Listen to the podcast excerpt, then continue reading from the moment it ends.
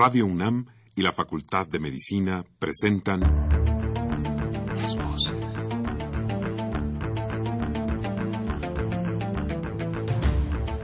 Voces.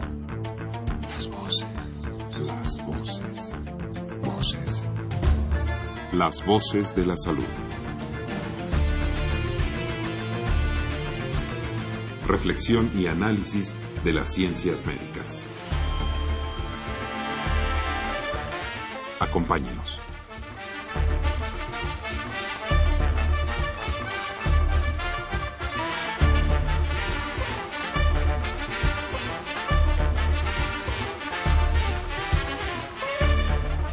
Muy buenas tardes, estimados radioescuchas.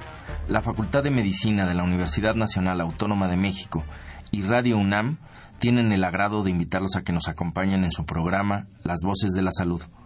Soy el doctor Andrés Aranda, el día de hoy para hablar de trastornos de ansiedad en niños, para lo cual se encuentra con nosotros la doctora Silvia Ortiz de León. Como siempre, los queremos invitar a que se comuniquen con nosotros a través del teléfono 55 36 89 89 con cuatro líneas o al 01 800 505 26 88 Lada sin costo.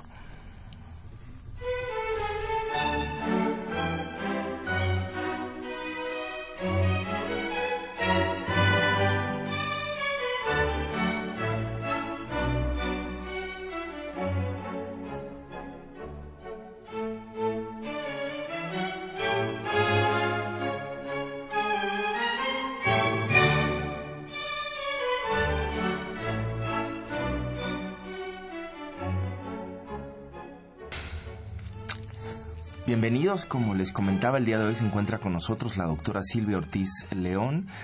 Ella es eh, médico cirujano, especialista en psiquiatría, con un posgrado en psiquiatría infantil y de la adolescencia. Actualmente es profesora titular del curso de psiquiatría infantil y del adolescente en, y se encuentra escrita al Departamento de Psiquiatría y Salud Mental de nuestra Facultad de Medicina de la UNAM. Bienvenida, doctora Ortiz. Muchas gracias, doctor. Me da mucho gusto estar aquí con ustedes en este programa. Y a nosotros tenerla, desde luego, también. Eh, y sobre todo para hablar, eh, pues, de un tema que creo que debe interesarle mucho al público. Es un tema eh, pues que de alguna u otra manera yo creo que cualquier persona ha estado cerca o le ha tocado vivir de cerca, sin una situación como esta, eh, o algún familiar, o, eh, o muchas veces cercano a otras cosas que se pueden confundir también con la ansiedad, ¿no? Entonces, no sé, doctora Ortiz, si, si le parezca bien empezar por explicarnos así en general qué es la ansiedad, ¿no? sí, eso es muy importante porque yo creo que ansiedad hemos experimentado todos. Y entonces quiero decirles que esta es una de las tantas emociones que experimentamos, pero cada una tiene pues una particular forma de expresarse y también de surgir ante determinadas circunstancias, por así decirlo. Y en el caso de la ansiedad, es una emoción que se experimenta ante situaciones de amenaza. Amenaza externa, y quisiera poner un ejemplo, y ya hablando de los niños, que es lo que vamos a estar platicando. Por ejemplo, los niños pueden ponerse muy ansiosos ante la amenaza de que su mamá se vaya a algún lugar y ellos empiezan a sentirse muy ansiosos. ¿Y cómo lo manifiestan? Pues con llanto, pueden hacer así como los llamados berrinches, ¿no? Y también se les ve sudorosos y si les toca el área del corazón, pues tienen como taquicardia, latidos muy rápidos, respiran muy rápidamente, empiezan a tener como náusea, como que quieren vomitar.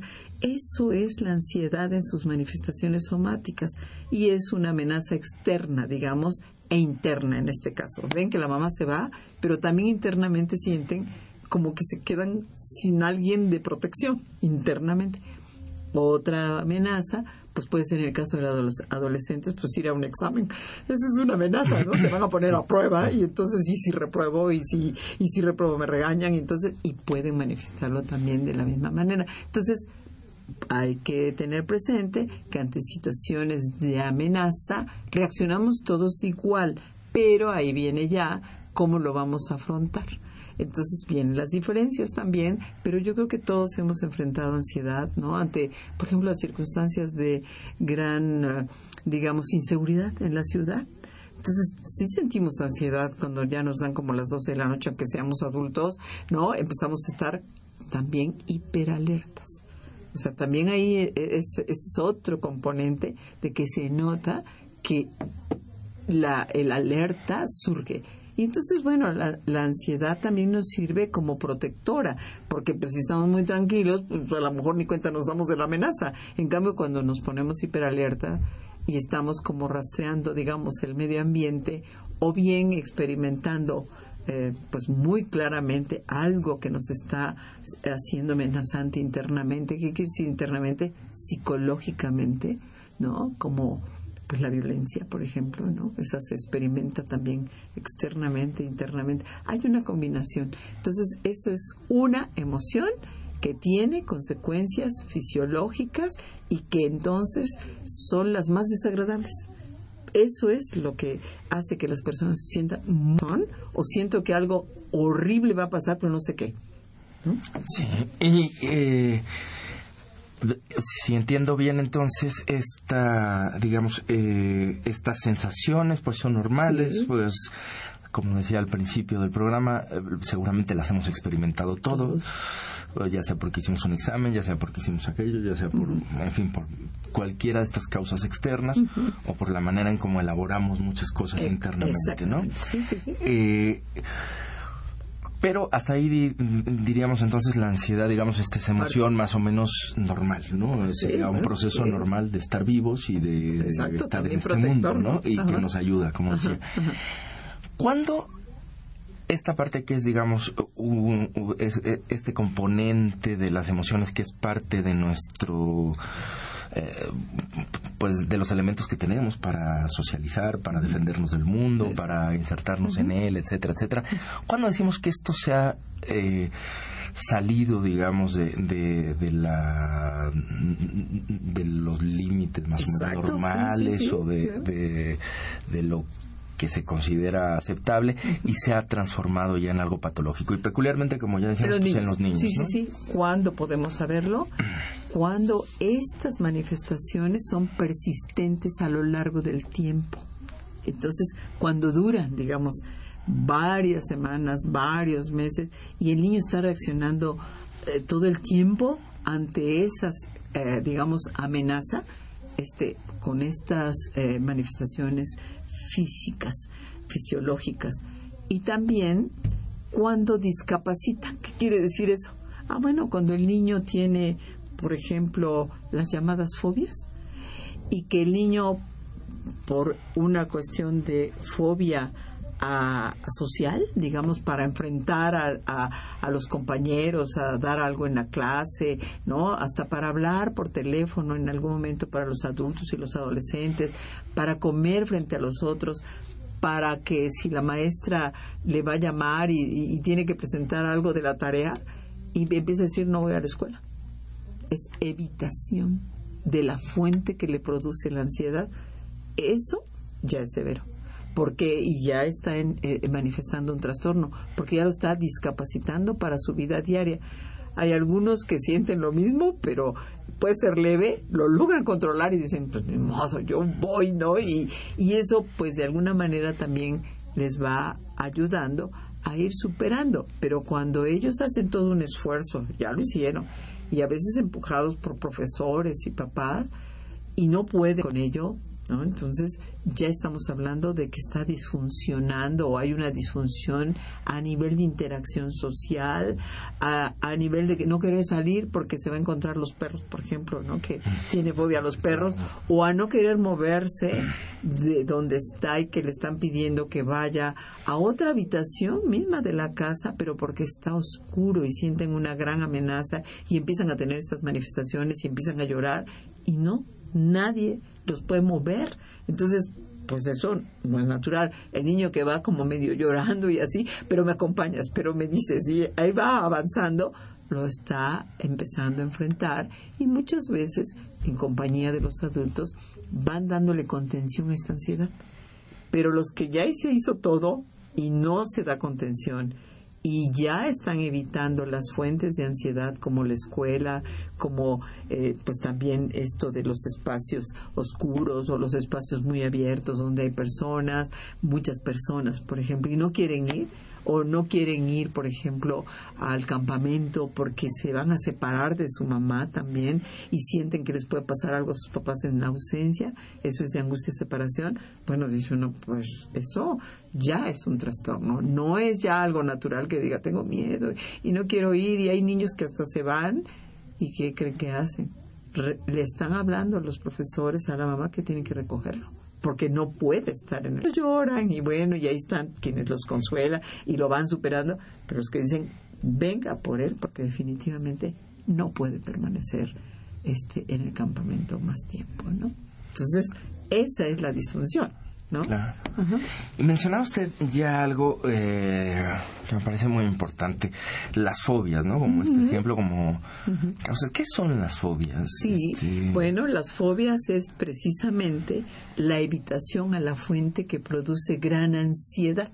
Esa es una fobia.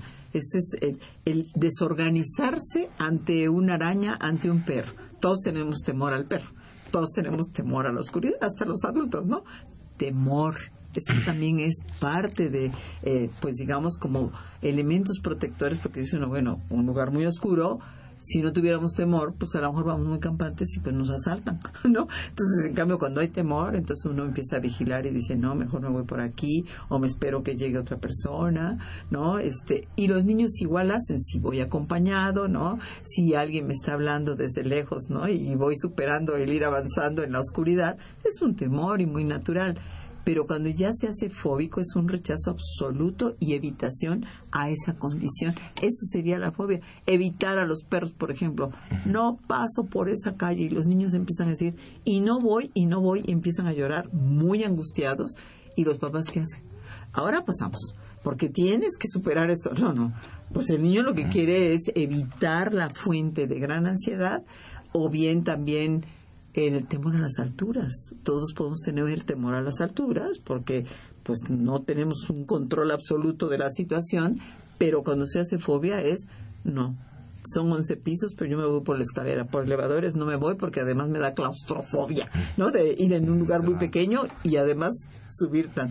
Temor a los aviones, que es muy frecuente. Eso es en los adultos. Hablo y mezclo quizá, pero también es compartido por los niños, ¿no? Por ejemplo, el temor a las alturas, el temor a, a los animales, el temor a los espacios abiertos y de muchas personas, el temor a, pero exagerado, ¿no? Todos podemos tener. Entonces, recordar que es exagerado. Y cuando uno es exagerado, las personas se paralizan.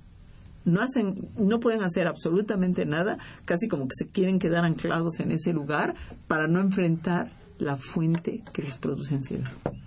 No sé si digamos sí, yo creo que yo creo que sí. eh, digamos que entonces eh, pensando, estoy pensando un poco en, todos nuestros radioescuchas y en mí mismo que no soy un especialista, lo que uno tendría que fijarse de alguna forma entonces es, eh, si lo entiendo bien, que la reacción frente a la cosa que nos da miedo es de alguna manera excesiva, excesiva. ya sea por la intensidad en el momento o por la duración en el tiempo o las dos cosas, las dos Cosas, este, Es como muy exagerado. Sí, sí, sí, eso, eso yo creo que puede guiar sobre todo a las mamás. No es normal. Sí, que puede guiar a las mamás porque muchas personas dicen, yo tengo fobia.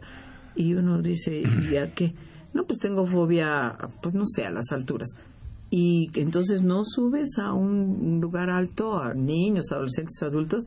Y dice, bueno, no, sí, sí, voy acompañado, sí, sí, a, pues eso ya no es tanto fobia, quizás sean conductas fóbicas, que eso es otra cosa.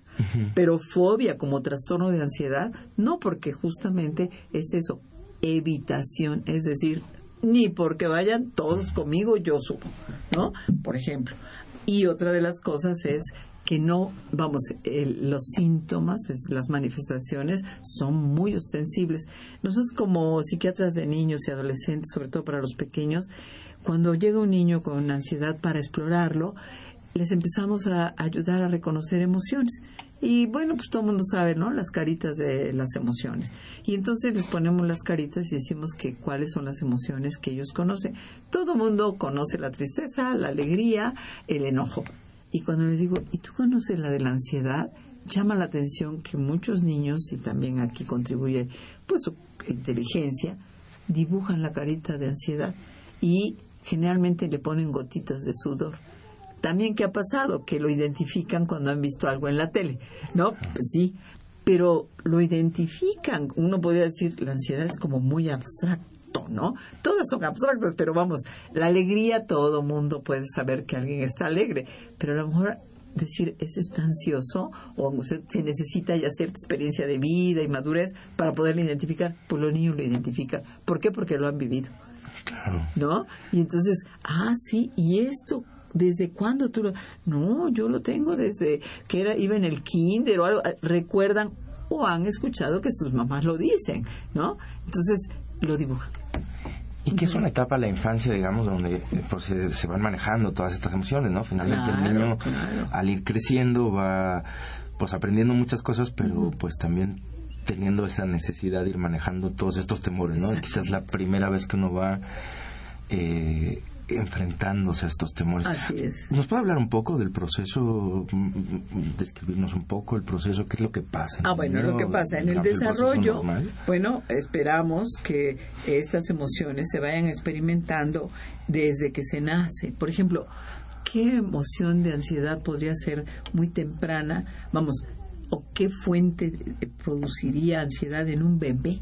O sea, pues lo primero, no tener la alimentación en el momento en que pues empieza a sentir muy mal porque tiene hambre y además pues eh, no hay quien este, resuelva esa necesidad. Entonces él empieza a experimentar lo que llamamos mucha tensión o lo que ahora se identifica todo el mundo es estoy estresado, estoy estresado. Sí, en cierta forma hay una relación porque es una sensación de gran tensión y esto empieza a producir estos síntomas de ansiedad. ¿Qué hace el niño? Muy chiquito llora, llora mucho. Y eh, además, muchas veces llega, se les quiere consolar y les cuesta mucho trabajo porque justamente todavía están muy inmaduros para lograr este enfrentamiento y la recuperación y decir, ah, bueno, ya llegó mi fuente de seguridad y ya me dio mi lechita y ya me, me tranquilizo. No, les lleva su tiempo. Entonces, estas experiencias van siendo conformadoras de ese tipo de reacciones. ¿No? Entonces, ante el, el, evento, digamos, ¿no? De necesidad, de cubrir necesidades, empieza una gran tensión, porque pues no se me está cubriendo la necesidad. Entonces empieza una gran tensión y es cuando empiezan a experimentar, pues, eh, digamos, como los pródromos de estas emociones que ya, pues, un adulto, un adolescente y hasta un niño escolar puede identificar con mucha más claridad, ¿no? Entonces, es, eso es como lo que se va generando. Luego viene eh, otra etapa, la, la de los ocho meses, pues ya a otro nivel que se le llaman de cognición, de elaboración objetal, según las teorías, y entonces el niño ya puede empezar a reconocer quién es su mamá o las personas más cercanas. Si un extraño se acerca, y eso es a los ocho meses, el niño reacciona con tensión, con ansiedad, con llanto y, desconoce. Entonces, otro elemento, por ejemplo, lo primero fue la atención de las necesidades primarias, luego ya la interacción con los otros y él, y él empieza a sentirse como inquieto, muy inquieto y hasta llora si desconoce al extraño, por eso se llama angustia ante el extraño. Luego viene la angustia de separación, ¿a qué edad? Pues alrededor de los cuatro años, cuando ya si no es que antes, ahora los niños modernos van antes, ¿no? A los centros de desarrollo infantil. Y entonces la mamá los tiene que dejar en el kinder. Eso era muy frecuente en décadas pasadas, que ya sabían que era el llorar, llorar y llorar la primera semana que llevaban a los niños. Y entonces preguntan, ¿cuánto tiempo les lleva recuperarse de esta separación de que su mamá los tiene que dejar en el kinder? Ah, aproximadamente una semana, semana y media, y también lo que nos dicen las educadoras. No se preocupe, llora cuando usted lo va a dejar, pero una vez que se va, ya empieza él a ver otros niños y se consuela. ¿Qué ocurre con el que empieza a tener también ya una disfuncionalidad? Pasan dos semanas y no se calma. Y además ni juega con los otros. Se queda llorando. Y esto ya llama la atención y es a muy temprana edad, cuatro años. Entonces, si esto se manifiesta, ¿no? alrededor de los seis años sigue manifestando los que van a la escuela primaria y que los papás los quieren dejar y lloran, ¿no? En esta separación.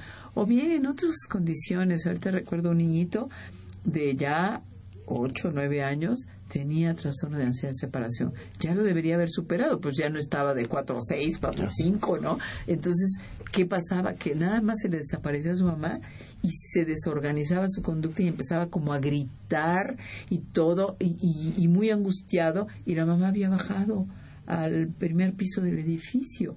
Y también lo refería cuando estaba esperándola, cuando la llevaba a la clase de la tarde, la natación y esto, en cuanto no veía a su mamá al salir, empezaba con la gran ansiedad y bueno, entonces se les da indicaciones, ojo, tratar de ser puntuales y no hacerlos esperar. También poco a poco, bueno, voy a llegar un poquito más tarde, ¿eh? o sea, como que ahí los vamos ayudando a enfrentar y también enseñarles algunas estrategias. Ya los más grandecitos de 6, 7 años entienden muy bien que ellos deben autocontrolarse con qué con algo que todavía no es tratamiento farmacológico, sino son indicaciones de relajación y que empiecen a tener control con lo que se llama relajación.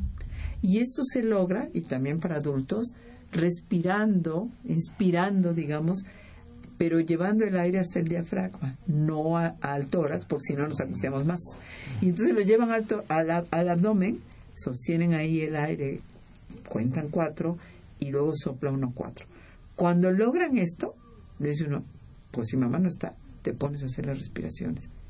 Logran el control, porque logran relajarse. Y les explico, lo que pasa es que cuando hace uno ese tipo de respiración, baja la frecuencia cardíaca, que ya se aumentó, baja la tensión arterial, que ya también se está aumentando, y baja también el número de respiraciones que empiezan a hacer casi como disneico, ¿no? También se controla.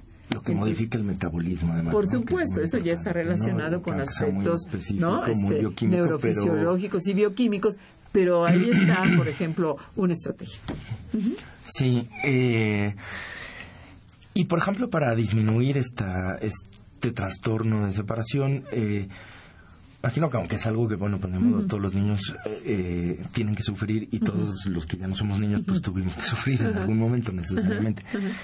Pero ¿Y qué tanto ayuda la comunicación con él? Supongo que hay maneras más drásticas y menos drásticas de vivirlo, ¿no? Yo creo que la comunicación en ese sentido. Sí, la comunicación por parte de los padres tiene que ser tranquilizadora, definitivamente, y también los papás deben revisar qué tan aprensivos son, porque si él está muy angustiado, no es que se contagie la angustia, pero lo que sí hacemos son caras de angustia y el niño las empieza a reconocer. Y también decimos cosas que no nos damos cuenta, ¿no? Entonces, si una mamá es muy aprensiva, se le ve tensa, empieza como a querer exigirle de ya cálmate, cálmate, cálmate, y, ella está muy ansiosa, y entonces, bueno, lo que está haciendo es retroalimentar esta situación. Entonces, les pedimos a las mamás que también se relajen, que piensen también que esta interacción de gran tensión hay que disminuirla todas las mamás están ansiosas y ahora hasta con los más grandes, con toda la inseguridad que vivimos, se ponen muy tensas cuando no llegan a determinada hora los adolescentes y empiezan a llamarles, a llamarles por teléfono.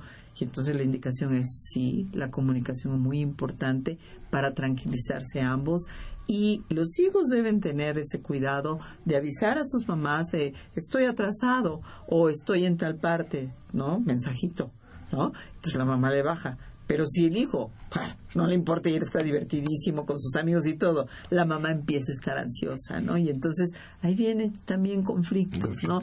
Entonces eso es lo que hay que hacer. Inclusive en los niños más pequeños sería recomendable, ¿no? Niños de cuatro años. De cuatro años, tranquilizarlos. a lo mejor si no van a la escuela, pero a veces van a quedar que en casa de la tía. O sea, hay un cambio, digamos, sí, de la y entonces tienen que decir, no, tranquilo, vamos a estar pendientes. Este, si tú quieres hablar, nos puedes marcar, le dices a con quien se quede, el familiar o alguien que lo cuida tranquilo.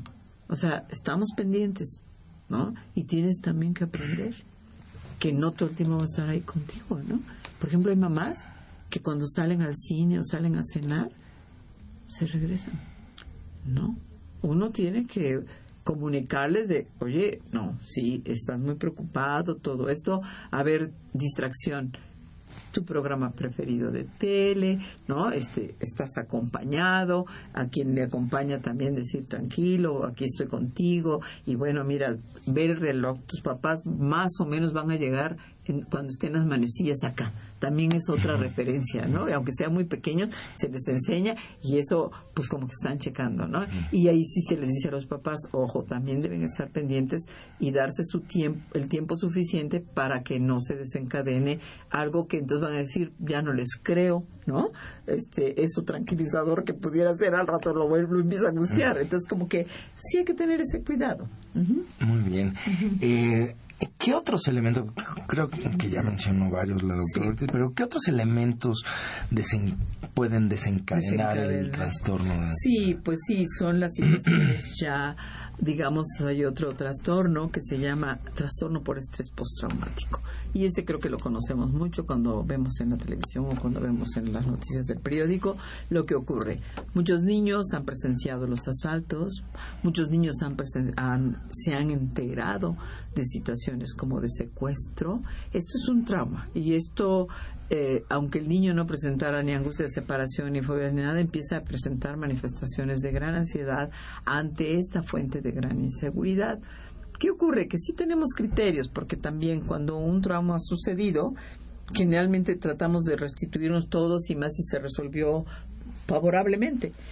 Pero cuando, a pesar de haberse resuelto, si después de un mes el niño sigue llorando y tiene pesadillas y despierta, ¿no? Diciendo que otra vez que va a ocurrir, digamos, el evento traumático hablé de asaltos y hablé de estas cosas porque ocurre mucho en la ciudad, pero también puede ser catástrofes, ¿no? Un incendio, ¿no? El ver que atropellan a alguien en la calle, accidentes, todo esto. Y ellos empiezan después de un mes a decir que siguen soñando esto y que recuerdan vívidamente lo que pasó y que en algún momento también como que olvidan cómo fueron los hechos, cuando alguien, acuérdate, y sí, pues eso pasa y estábamos presentes, pero pues después qué hicimos, ¿no? Y nos sentimos más tranquilos, nosotros estábamos todos, no nos pasó a nosotros.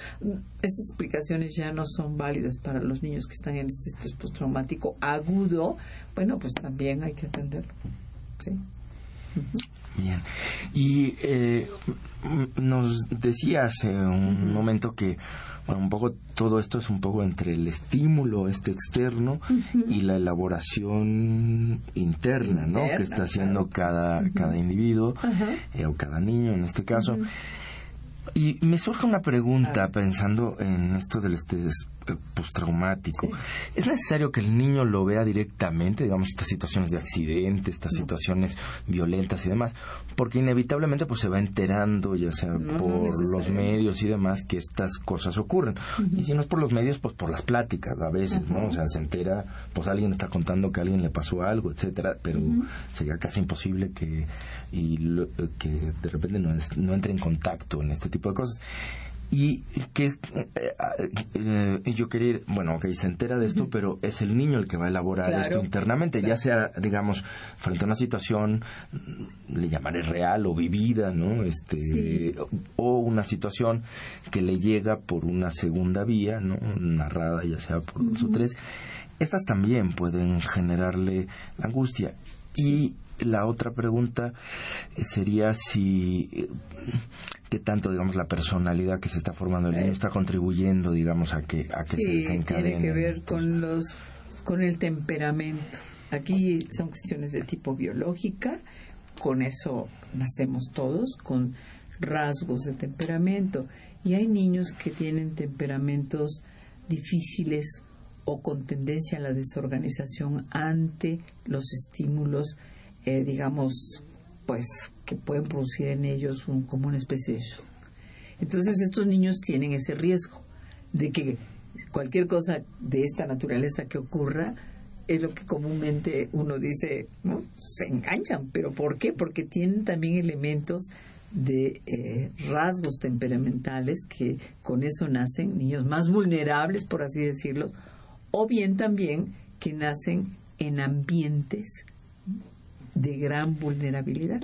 O sea, aquí ya estamos mezclando lo biológico con el aspecto sociológico. ¿Y cuál pues ambiente más desfavorable para todo esto, pues el de grandes carencias, tanto pues digamos operativas como afectivas, ¿no? En donde no hay quien le dé contención, digamos, ¿no? ¿Por qué? Pues por, por X circunstancias. Y entonces, pues vamos construyendo justo lo que usted dijo, una personalidad. Ah, ¿Hasta qué punto pueden... Eh, a ver si entendí. Eh, entonces, tenemos factores biológicos, ¿no? Que están ahí desde el nacimiento, que se van a ir desarrollando eh, poco a poco. Y por otro lado, pues los factores, digamos, del entorno familiar y desde luego del entorno social, ¿no? Más allá de, la cuestión familiar, todo el entorno social en el que uno está inmerso o en el que este niño crece. ¿Qué tan importantes son estos factores sociales y como cuáles, eh, digamos, eh, pueden favorecer o que tanto pueden influir en que se presente el trastorno de ansiedad generalizada? Sí, yo creo que ambos elementos son fundamentales. Pero los entornos sociales inseguros, digamos, los entornos sociales hostiles, ¿no? Que estamos, pues, imaginando, pues la inseguridad hace que surja una tensión, una incertidumbre también, como no saber a qué va a ocurrir, ¿no? Entonces, esto, pues, es muy frecuente. Y si ponemos un ejemplo actual, por ejemplo, los entornos hostiles e inseguros escolares que producen el llamado bullying, pueden empezar a interactuar con niños con vulnerabilidad, digamos, para este, reaccionar de manera pues mucho más eh, ansiosa y que les cuesta mucho trabajo afrontar, ¿no? Porque pues ya tienen estos eh, elementos biológicos que no es tan fácil que logren superar esta condición, bueno, pues entonces ya estamos viendo como un factor social o de o de del contexto, ¿no? Va a contribuir a ello. Entonces, ¿qué estamos hablando? Que están interactuando siempre los dos factores, pero sí son sumamente importantes también los factores del entorno. Por eso dice, los niños deben de crecer pues, en ambientes lo más seguros y favorables para su desarrollo, porque, pues sí, ya estamos hablando de un elemento también o de un concepto que es el famoso estrés, ¿no? Y que nos lleva a modificaciones neurobiológicas, bioquímicas, cerebrales, el mantenernos en tensión, por ejemplo, los niños que son golpeados verbalmente, como psicológicamente, como físicamente o abusados, digamos, ya físicamente o sexualmente, pues es una fuente externa que a lo mejor, aún sin un temperamento de riesgo, puede desencadenar. ¿Por qué? Porque está alterando la bioquímica cerebral. O sea, ahí están intrincados todos estos factores, ¿no? Pues me parece muy interesante. Yo creo que tendríamos que hablar un poco, nos va a tener que hablar un poco de, de, estos cambios biológicos. Ha llegado el momento ahora de irnos a una pausa, pero regresamos, pero retomemos esta cuestión de la vulnerabilidad y la ansiedad.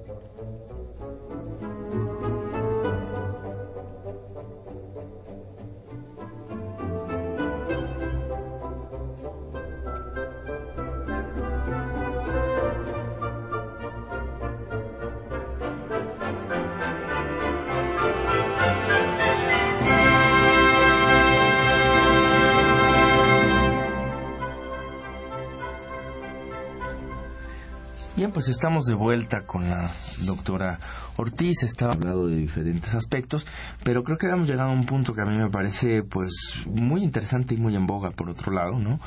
Que son estos factores que, ya sea que haya ciertas características biológicas que, que hagan vulnerable a un niño o bien que no las haya, pero que los factores externos sean verdaderamente adversos para su desarrollo, pueden desarrollar, pueden generar este trastorno de ansiedad.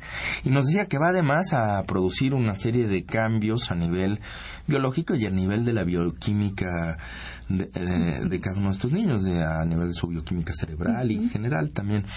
Eh, ¿Nos podría explicar un poco en qué consisten estos cambios, cómo se cuáles, cómo los percibimos? Nosotros no vemos la bioquímica, pero, pero qué perciben eh, alrededor de estos niños. Pues más que percibirlo, bueno, pues yo les diría que hay sustancias cerebrales que están implicadas en este tipo de manifestaciones y son los llamados eh, neurotransmisores y los que más se han relacionado ahora que se estudian con imágenes cerebrales, pues ya quienes los estudian pueden ver cómo está funcionando el cerebro ante una situación de tensión, lo que se llama, les ponen los paradigmas, es decir, a lo mejor le ponen una fotografía muy amenazante y entonces entra en esa situación de tensión y estrés que ya que hablé y que se alteran determinadas regiones del cerebro, pero las sustancias más involucradas en esto son la noradrenalina, la serotonina, ¿no? Entonces, sí se tienen ya muchos estudios que explican cómo estos niños desarrollan trastornos mentales que van desde los internalizados, como es que lo que estamos hablando, trastornos de ansiedad eh, principalmente y depresión, porque también los niños se deprimen y también es, eh, como ahorita estamos hablando, pareciera como que todos los trastornos mentales son de adultos. No, esto se empieza a generar muy tempranamente y ahora se estudia desde los primeros años de la vida y pues tiene que ver con estudios retrospectivos y ahora prospectivos, que se observa a niños a cortes y se va siguiendo desde niños qué camino van a tomar eh, de acuerdo al desarrollo infantil. ¿no? Entonces, eh, lo que se ha observado es una relación entre estas sustancias cerebrales y las manifestaciones de la ansiedad y pues son noradrenalina, serotonina y por eso también cuando se necesita dar fármaco que todo mundo está resistente a los psicofármacos, sobre todo cuando se trata de niños, los padres tienen que estar muy bien enterados por qué razón lo estamos haciendo, porque todo mundo piensa que solo con intervención psicoterapéutica por la edad, sí es cierto, entre más pequeños se indica primero las intervenciones psicoterapéuticas, pero uno tiene que valorar qué tanto el, desarrollo de este niño ya está sufriendo, pues digamos, como interferencia con este tipo de trastornos y se da medicación sobre todo ya en la etapa escolar.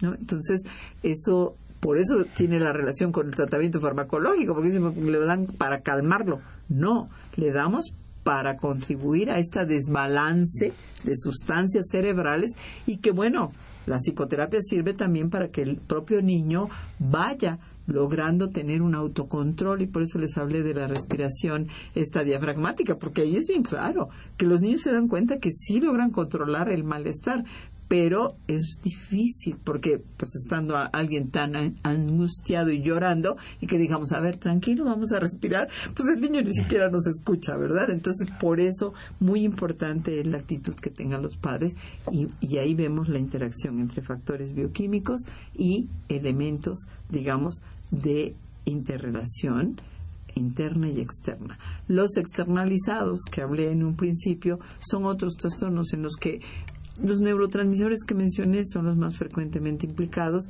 y vienen los externalizados como los problemas graves de conducta, como el oposicionismo desafiante y el trastorno por desatención, que ya también es, eh, eh, digamos, un trastorno que muchos padres están enterados y que hay que tener cuidado porque también todos tienen trastorno por desatención. No, tampoco. Hay que hacer diagnósticos, hay que valorar clínicamente y todo esto. Lo que yo estoy diciendo, pienso que debe ser útil para los padres, para decir, si es cierto, mi hijo ya tiene tiempo que está actuando de esta manera y además cada vez se incrementa más y está restringiendo su vida, ¿no? Y esto le está impidiendo ir con otros niños o bien va muy difícilmente a la escuela y entonces su rendimiento pues también no lo va a aprovechar vamos rendimiento escolar se va a ver pues como que más bajo ¿por qué? porque está muy ansioso entonces bueno cuando eso ve uno pues voy a ir a consultar y que hagan un diagnóstico, ¿sí? Porque es muy importante para después tomar decisiones e indicaciones conjuntamente con los padres. Y, y el, el, bueno, tenemos una pregunta antes de, de seguir de, de, nuestro auditorio. El señor Alfredo Martínez, de 38 años, nos dice, felicito por el programa, pues muchas gracias. Y nos comenta, tiene, tengo un hijo de dos años con seis meses. Se fue con su abuela y su mamá a, a pasaron cosas que hacer y lo dejaba encargado con una persona que cuidaba a otros niños. Ella le pidió a mi esposa que le llevara un, él le pidió o sea, su hijo o hija, no, ya no, entendí, le pidió a su esposa que le llevara una cobija al niño, pues así no se sentiría solo. Me preocupa que ahora ya no suelte la cobija de bebé para nada y le muerde mucho. ¿Qué hacer para que ya no haga esto? Parece como si hubiera perdido confianza. Bueno, este fenómeno y todavía para la edad que tiene el niño, podemos aceptarlo como parte del desarrollo y se llama la etapa del objeto transicional. ¿Y qué quiere decir esto? Que utilizan objetos como su cobijita, y hablaba yo de Carlitos, si se acuerdan de ese dibujo, dibujo este, animado, que el eh, Carlitos siempre anda con su cobijita, ¿no? Entonces, esto es eh, eh, parte del desarrollo. ¿Cómo ir poco a poco haciendo que el niño no requiera de un objeto transicional para sentirse seguro? Bueno, pues por ejemplo, no eh, tratar de que el niño lleve a todas partes su cobijita, no, hay que decir, esa cobijita es, por ejemplo, para dormir. ¿No? Y entonces se jalan su cobijita o jalan su osito y eso les da tranquilidad y vamos nosotros ayudándole a tener un autocontrol justamente con la actitud que nosotros tomemos. A ver, siempre que vamos a la calle, ¿quién va contigo? Pues yo, ¿verdad? Este, cada vez que salimos, ¿qué te digo? Siempre de mi mano. Tienes que estar siempre pendiente de donde yo estoy y yo estaré pendiente de ti. Entonces, solo no estás. Entonces la cobijita no. Ah, para en la noche, como para empezar a dormir tú solo en tu cunita o tu camita, pues a lo mejor pues es útil. Y cuando ya seas más grande, ¿sabes qué? Como la mamila vas y tú la tiras y se acabó. No sé cómo hablar, los niños entienden perfecto. ¿Por qué? Porque cuando el papá o mamá está tan atento a esto, le escuchan su voz de gran certidumbre de lo que está diciendo el papá. Por eso tenemos que estar nosotros también autocalmados para interactuar con nuestros hijos. Eso es lo que yo recomendaría. Si esto se prolongara y ya va a entrar a la primaria, dice uno, pues yo creo que desde antes, desde el kinder ya tendríamos que estar viendo, oigan, vengo a consultar, cuánto tiempo más le dejo el objeto transicional, la cobijita, y, y pues se le darían indicaciones, ¿no? Muy bien, doctora.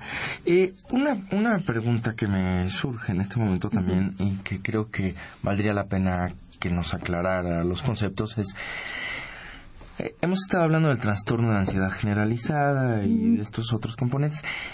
¿Es lo mismo o existe o hay o son dos cosas distintas este trastorno y lo que en inglés llaman los panic attacks o lo que en español podemos traducir como ataques de pánico? Bueno, sí, miren, hablé del trastorno de separación, hablé del trastorno fóbico, que es la fobia simple, hablé del trastorno por estrés postraumático y hay otro trastorno que justamente es como usted dice, antes se conocía como crisis de pánico o panic attacks y ahora se conoce como trastorno de angustia, ¿no?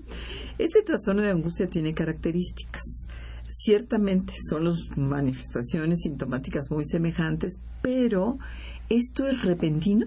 O sea, no hay nada externo, no es la escuela, no es el elemento bóbico, ¿verdad? Y esta ansiedad se incrementa y alcanza su máxima expresión en 10 minutos y después viene la calma. Pero cuando está yendo hacia los 10 minutos, eso se vuelve una eternidad porque las personas es cuando pierden el control y en el caso de los niños también, ¿no? Esta, esta situación, ¿no? De que repentinamente, bueno, estamos en la casa y pues no ha habido ningún evento que lo desencadene como lo que hablábamos y de repente se pone así. Entonces uno qué cosa pasa, ¿no? Hay que hacer diagnósticos diferenciales, por supuesto, porque también hay algunas crisis de tipo neurológico que habría que ver, ¿no? Pero este esto ocurre eh, con frecuencia, digamos, dos, tres veces por semana y, no hay una fuente propiamente que identifiquemos. ¿Qué es lo que nosotros notamos, digamos, en la conducta? Lo que notamos es esto, empezarse a poner lo que llamamos nervioso, ¿no? Y así como queriendo llorar. ¿Y qué te pasa? No, pues es que quiero vomitar, me siento muy mal. Y empiezan también a enojarse y a ponerse muy irritables y si uno los consuela, rechazan y todo esto. Y uno, pues si se acerca, los niños están sudorosos de sus manitas y también están respirando muy rápidamente y su corazón late muy rápidamente y entonces de repente dice, y así como que se fue bajando y ya no, ya se le quitó. Entonces, esa es característica de la crisis de pánico y por eso se llama crisis, ¿no? Porque dura, tiene una duración. Y en la otra, ya les dije, se mantiene, se mantiene, se mantiene, ¿no? Muy bien, entonces la duración. La, sí, la duración y esta que se repita a lo largo del tiempo, ¿no? También. Y en cuanto a los trastornos, por eh, ¿qué son las obsesiones? No, si yo soy TOC. No, esto tiene que ver con algo que se ha descrito clínicamente desde hace muchos años, que es la duda.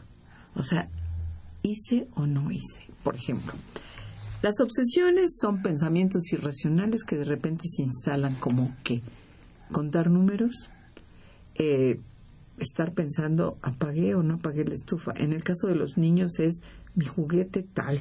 O sea, quiero mi juguete, este aquí está, ¿en dónde está? Y empiezan a hacer, como dicen, nos a voltear de cabeza todo el cuarto y no cuenta, y a fuerza quiere en ese momento. Es una obsesión que de repente se instala irracional porque la mamá le dice, oye, pero tienes otros, juega con esos. No, no, no, tiene que ser el rojo con verde y ese no lo encuentro. Entonces ahí está como una idea parásita que produce una gran tensión en no poder tenerla a la vista, por ejemplo, ¿no? Y en el caso de los estudiantes, por ejemplo, de secundaria ya, los preadolescentes, es es que se me mete a la cabeza y si me reprueba, y si me reprueba, oye, no, mira, pues, oye, si sacas ocho está bien, este, ¿por qué te van a reprobar si has estudiado? A ver, revisa tus cuadernos, lo tienes todo listo, ¿por qué? Pues porque es una idea racional, no se la pueden quitar de su cabeza, ¿no? Esa sería obsesión. Y compulsión es ejecutar algo que se genera a partir de la duda y que empieza a dar una gran ansiedad si uno no lo hace. Ejemplo, yo me tengo que lavar las manos porque siento que alguna enfermedad puedo este eh, tener y me voy a contaminar y lava y lava y lava la mano ordenar las cosas no son niños adolescentes y adultos con un pensamiento muy rígido y que la duda la duda de si hice o no hice es lo que está generando esto de la compulsión a partir de también acompañado de la obsesión, ¿no? La idea irracional y luego pues la idea irracional, estoy contaminado. ¿De dónde te contaminaste? A ver, no es que tomé, es que me fui al camión o que el dinero y todo. Bueno, sí, pero ya te lavaste las manos y dice que con lavarse tres veces al día las manos y cuando también toca uno algo que puede estar sucio, ni siquiera estamos hablando contaminado, ¿verdad? Porque contaminas otra cosa. Entonces me lavo mis manos, tranquilo, y se las vuelven a lavar y están talla y talla sus manos. O bien pues otro tipo de obsesiones, pues son las más frecuentes, por ejemplo, las de la limpieza, las del orden, ¿no? Este, el que dice, ¿cerré la puerta o no la cerré? Cuando discapacita, bueno, uno puede decir, cerré la puerta o no la cerré, y llega uno y dice, sí, la cerré, bueno, ya me voy. Y se va uno, pues con cierta tranquilidad, aunque si tiene unos rasgos obsesivos, todavía uno pesado, pero ya no se regresa. Estas personas se pueden regresar diez veces y eso les hace perder tiempo. A los estudiantes igual no puedo empezar a hacer mi tarea si no tengo aquí los colores de este lado, los cuadernos de este lado, y me empiezo a angustiar si no tengo ese orden que yo tengo. Ya lo que va más, digamos, como hacia patológico, son los rituales. Y había alguien que, un adolescente que me decía, es que cuando me baño tengo que empezar por el cabello, pero entonces se hacía primero la parte de adelante, luego la de los lados y luego lo de atrás. Decía la mamá, pues se tarda una hora, porque es que hace todo esto? Y eso es una fuente, ¿no? Vamos, de ansiedad que lleva a este tipo de manifestaciones conductuales. Y, que pueden ser muy graves, ¿no? Porque, por ejemplo, si esto de lavarse las manos que eh, ya compulsivamente, ¿no? Llegan al grado de, de, producir daño sobre el, sobre los tegumentos, ¿no? a nivel de la piel, se, erosiona la piel, hay, hay, un daño, ¿no? No es, no solo ser higiénico, sino llega... Eh, digo, se me ocurre esa, los otros también, pero llegan a ser muy graves. O pérdida de tiempo, ¿no? Cuando un niño ya tiene compulsiones y que a fuerza tiene que ir a revisar que todo se quedó como él dice, bueno, si lo hace tres veces, si su mamá tiene que salir con él, por ejemplo, a la escuela o a otra actividad, ya perdieron media hora o más en eso.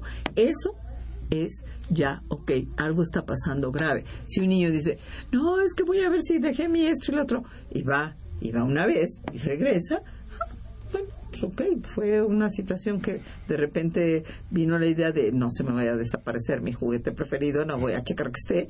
Bueno, pues ya checó, ya se regresa, ya se va. Estos no, estos ya checaron y vuelven a regresar y vuelven y empiezan a otra vez la desorganización de la conducta y esa incapacidad para tener un control. Muy bien. Tenemos algunas preguntas más. Eh, yo quisiera darles lectura. La señora Hilda de San Román, eh, un comentario, dice, me cuesta trabajo preguntar algo respecto al tema cuando veo que las familias actualmente no tienen tiempo para el chico. Los parámetros de información han cambiado mucho. Tal vez necesitan más tiempo libre para que se explaye el niño no debe uno agobiarlo. El niño necesita más juego. Un niño está angustiado porque la sociedad está angustiada. Son como muchas preguntas que lanza este, la señora Hilda San Román, que es una eh, radio escucha asidua. ¿no? Este, no sé, no sé si quiere comentarle ya mayor. No, yo, yo creo que tiene en parte razón, ¿no? O sea, pues sí los niños se tienen que separar muy tempranamente actualmente de sus mamás y esto, bueno, si no se maneja adecuadamente en el sentido de las atenciones que se deben tener, porque ahí tiene relación esa pregunta con la calidad de la atención. Y uno como psiquiatra de niños encuentra que las mamás dicen, dejo de trabajar para que mi niño se componga. Y le digo, no, al contrario, siga trabajando, porque si usted deja de trabajar, se va seguramente a generar una situación de insatisfacción. También pueden enfrentar problemas económicos porque, bueno, ahora papá y mamá contribuyen a una economía para favorecer el desarrollo de sus hijos también. Entonces, lo único que sí se les recomienda es que cuando estén con sus hijos, todas estas cosas que actualmente han hecho que cada vez haya menos comunicación, sino que estén con sus hijos y que aunque sean cortos tiempos, eh, estos que sean auténticos y como de realmente compenetrarse en la relación con sus hijos y es, eso es calidad. ¿No? Entonces ya se ha discutido hace muchos años. Y la otra pregunta que decía de que, eh, pero eso no hace que eh, se le quite la ansiedad. ¿eh? Un niño que ya tiene una manifestación ansiosa, aunque su mamá le dé calidad y todo esto, sí hay que consultar porque hay que ver qué es lo que le está provocando, ¿no? Entonces eso lo diría, ¿no? Eh, otra llamada anónima de 40 años dice, niña de un año, siete meses, es muy inquieta para dormir desde que nació, se espanta, llora, etcétera. Nació por medio de cesárea, la apartaron de la mamá aproximadamente un día, dos semanas, no la pudo cargar, tiene algo que ver, en general es muy inquieta y cuando se aleja llora, eh, cuando se aleja la mamá llora, la mamá se preocupa por si tiene trastorno de ansiedad, llamada anónima. Mm, yo pienso que esto tiene más relación por la edad con una condición que es la inmadurez.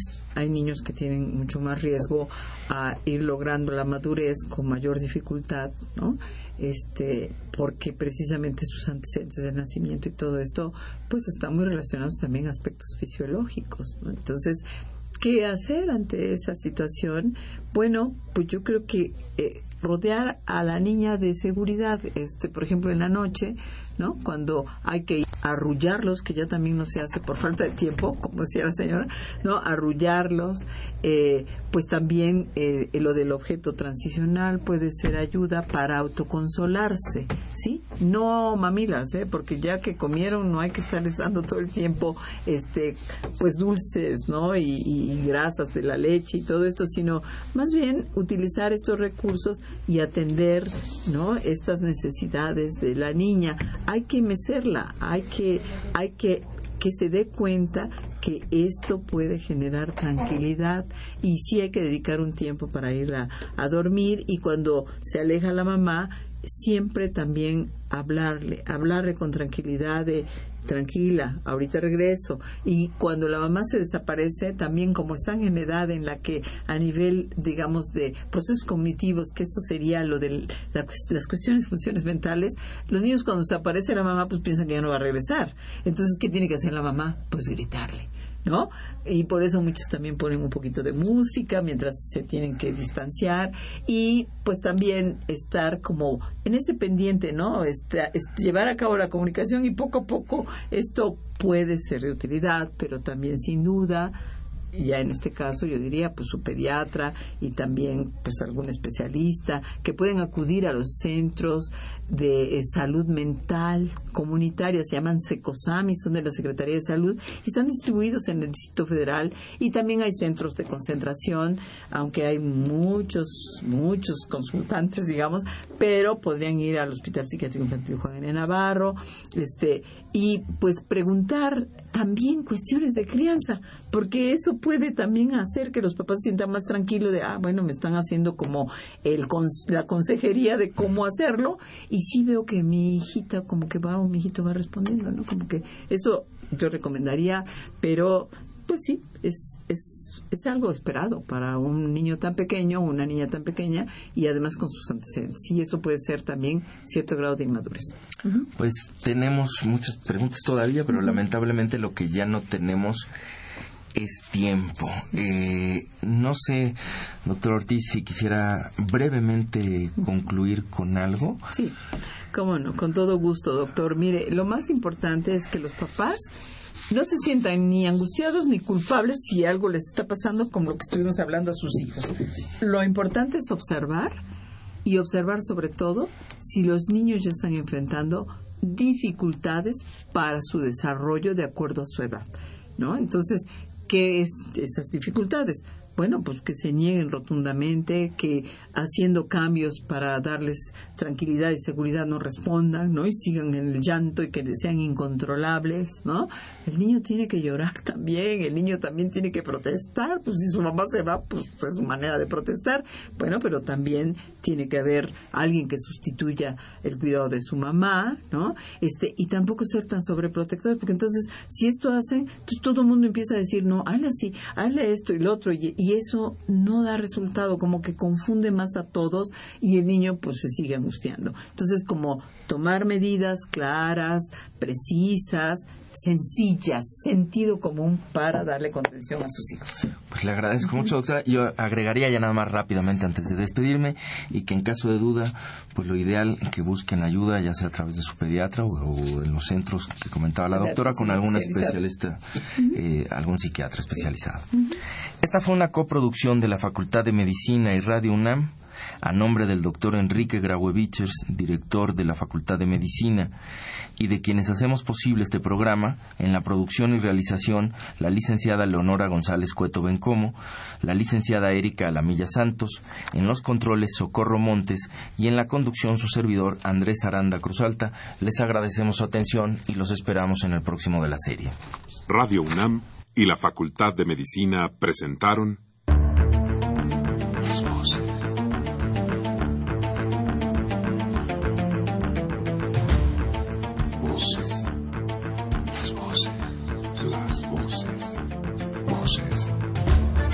Las voces de la salud.